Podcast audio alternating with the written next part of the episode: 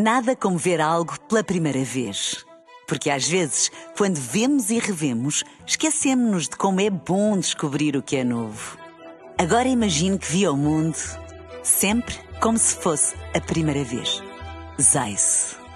Veja como se fosse a primeira vez. Na rádio, no digital, em podcast. Música para sentir, informação para decidir.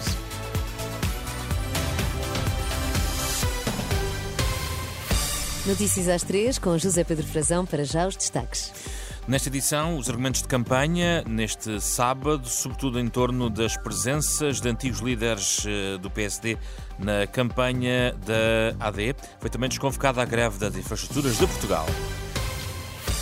Começamos com Pedro Nuno Santos, ao almoço, num comício com militantes em Bragança, a acusar a AD de preparar-se para um rombo nas finanças públicas. O PSD apresenta, o PSD-AD apresenta uma aventura fiscal e um rombo nas contas públicas de 24,5 mil milhões de euros.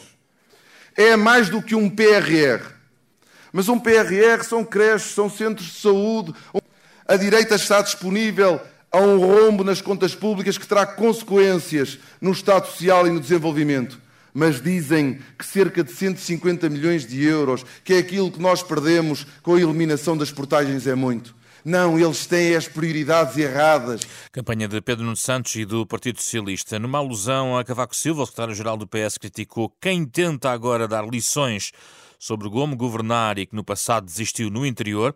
As palavras de Cavaco Silva num artigo hoje publicado em defesa da AD instalaram-se no sábado de campanha com Rui Rocha, da Iniciativa Liberal, a aproveitar as palavras do antigo Presidente da República para desafiar Luís Montenegro a comprometer-se a baixar 100 euros mensais em IRS para quem ganha o salário médio em Portugal. Li o artigo uh, do professor Cavaco Silva hoje publicado, que tem um diagnóstico correto. O professor Cavaco Silva diz que é pai, que é avô e que não vê futuro para os filhos e para os netos em Portugal. O diagnóstico está certo.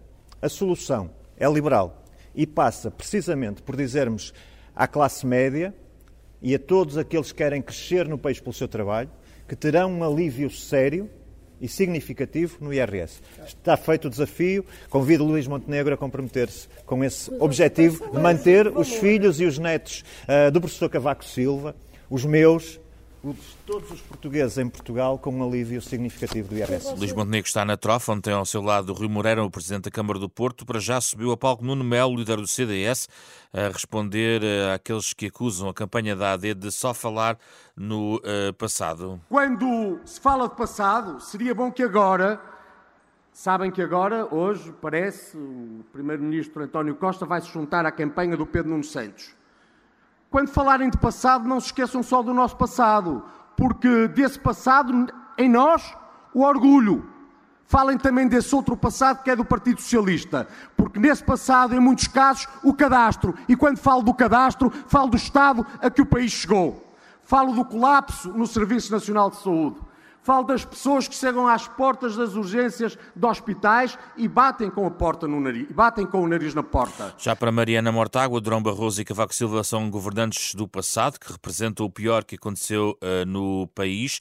Também Paulo Raimundo uh, falou sobre o caso, apenas para sublinhar que, por exemplo, no caso do IP8, que visitou esta manhã, a obra é um exemplo do que Cavaco Silva apoiou, ou seja, um troço inacabado de uh, rodoviário. André Ventura garante transparência total e promete apresentar a lista de financiadores do partido.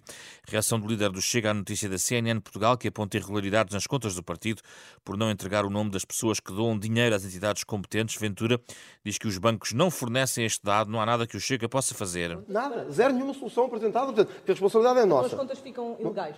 Agora é preciso ver, nós voltamos a pedir esses dados ao banco. Se o banco não o der, o que nós vamos fazer é reportar ao Ministério Público e dizer: olha, nós queremos apresentar o nome destas pessoas. O banco não dá. Tem que ser uma autoridade judiciária a pedir esses nomes. Nós não podemos fazer mais.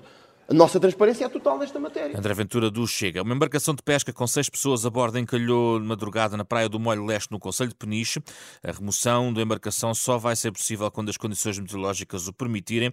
Os tripulantes conseguiram sair pelos próprios meios da embarcação, foram assistidos e depois transportados para uma unidade hospitalar. Foi desconvocada a greve da Infraestruturas de Portugal e a afetar a circulação de comboios nas próximas terça e quintas-feiras. A informação foi avançada pela empresa em comunicado. Nada como ver algo pela primeira vez.